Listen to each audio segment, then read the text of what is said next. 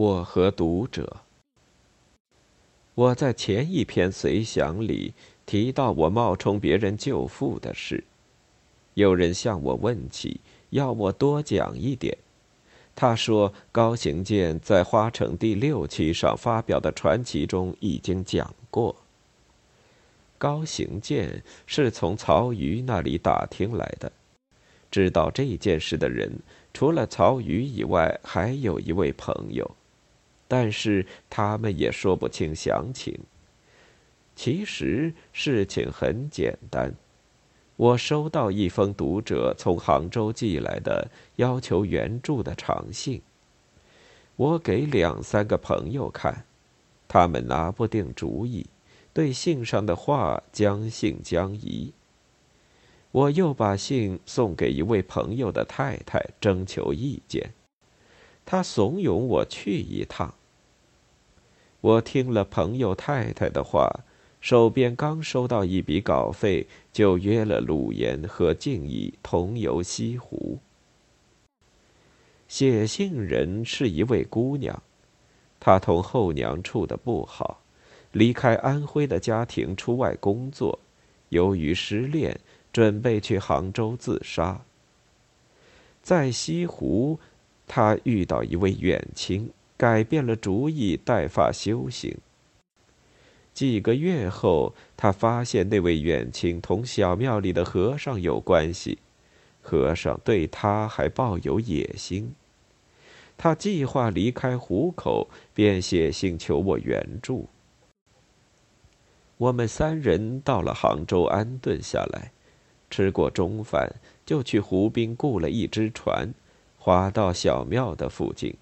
上岸去约了姑娘出来。我们在湖上交谈了大约两个小时，他叙述了详细情况，连年纪较大的鲁岩也有些感动。我们约好第二天再去庙里看他。他有个舅父住在上海，和我同姓，就让我冒充他的舅父。我替他付清了八十多元的房饭钱，把我们的回程火车票给了他一张。他比我们迟一天去上海，我和静怡到北站接他，请他吃过中饭，然后叫一辆人力车送他到虹口舅父家去。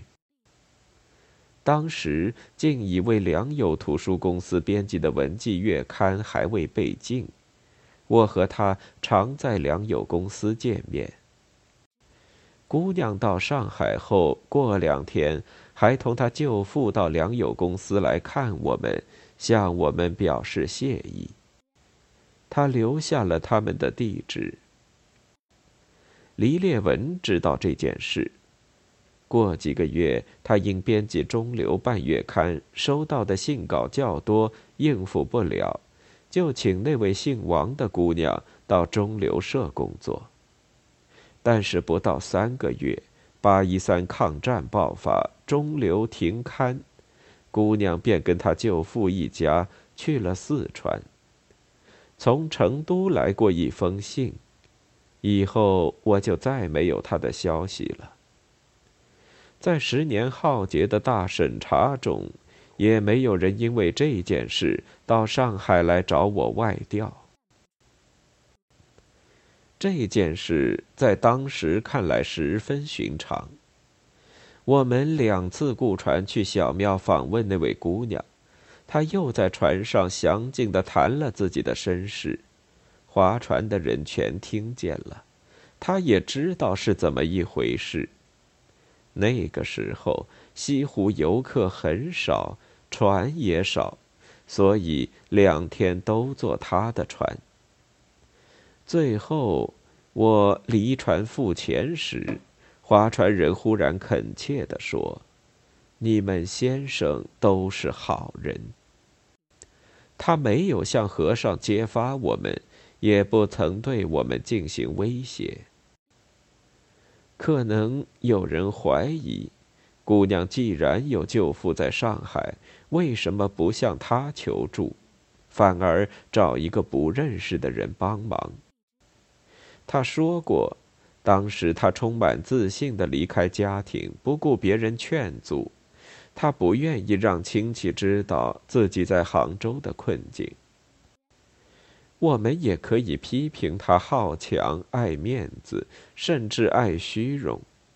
但是长期生活在旧社会，我们谁没有这一类的毛病？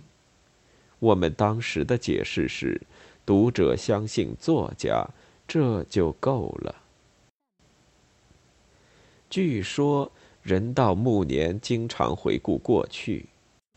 三十年代的旧梦最多次回到我的心头。那个时候，我在上海写文章、办刊物、编丛书，感觉到自己有用不完的精力和时间。读者们从远近地区寄来信件。常常在十页以上，他们就是我的力量的源泉。读者们的确把作家当作可以信任的朋友，他们愿意向他倾吐他们心里的话。在我的创作力旺盛的日子里，那些年轻人的痛苦、困难、希望、理想。许多亲切、坦率、诚恳、热情的语言，像一盏长明灯，燃在我的写字桌上。我感到安慰，感到骄傲。我不停的写下去。三十年代、四十年代中，我交了多少年轻的朋友？我分享了多少年轻人的秘密？有人怀着好意问我：“你是不是有一把钥匙？不然你怎么能打开年轻人的心灵之门？”我哪里有什么秘诀？我说过，我把心交给读者，可是我忘记说，读者们也把心给了我。我的生命中也有过火花四射的时候。我的心和年轻的心紧紧贴在一起。人们把不肯告诉父母的话，不肯告诉兄弟姐妹的话，把埋藏在心底的秘密全写在纸上，送到我的身边。我常说，作家靠读者们养活，不仅因为读者买了我写的书。更重要的是，他们送来精神的养料。我写的最多的时候，也就是和读者联系最密切的时候。他们并不认为我是一位有头衔的作家，却只把我当做一个普通的人，一个忠实的朋友。但是后来，我跟读者渐渐的疏远。我缺少时间，也缺少精力。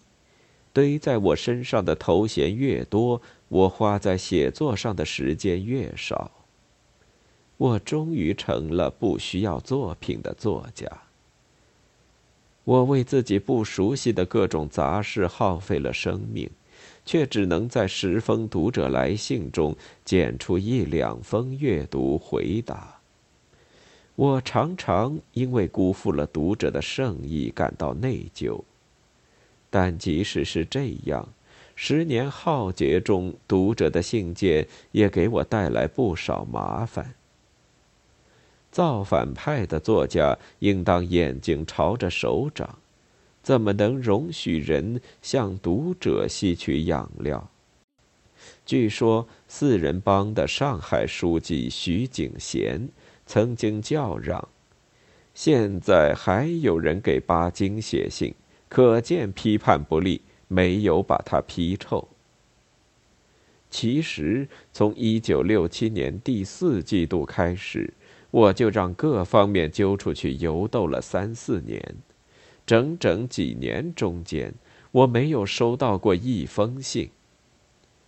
可能有人写了信来，给领导扣下了。因为牛鬼蛇神不能享受人的权利。没有想到乌云消散以后，打翻在地的人也居然站了起来。对着面前成堆的信件，我感到束手无策。十年浩劫，在我的心灵上留下无法治愈的创伤，豪言壮语也不能补偿给夺走了的健康。对热情关怀和殷切期望的读者，我能够写什么样的答语呢？在写字也感到吃力的时候，我常常把需要答复的来信放在一边。过了几天，却不知道在哪儿去寻找他们，只好望着满屋子的书刊和信件发愁。这些信件需要转到别处，可是我转来转去毫无结果，有时甚至又回到自己的手边。还有人错把作为装饰的头衔当成发光的钥匙，要求我为他们打开一些方便之门。我只好用沉默回答，但是我也为沉默感到痛苦。一方面，我没有忘记我欠了读者一笔永远还不清的债；另一方面，我脑子里一直保留着这样一个自己的形象。一个多病的老人，移动艰难的脚步走向遗忘。让读者忘记我，这是我的心愿。但是，我永远忘不了读者。这不是矛盾吗？既然愿意被人忘记，为什么还不肯放下自己的笔？我说过，我这一生充满矛盾。远离了读者，我感到源泉枯竭。头衔再多，也无法使油干的灯点得通亮。但是，只要一息尚存，我那一星微火就不会熄灭。究竟是什么火呢？就是对祖国、对人民的爱。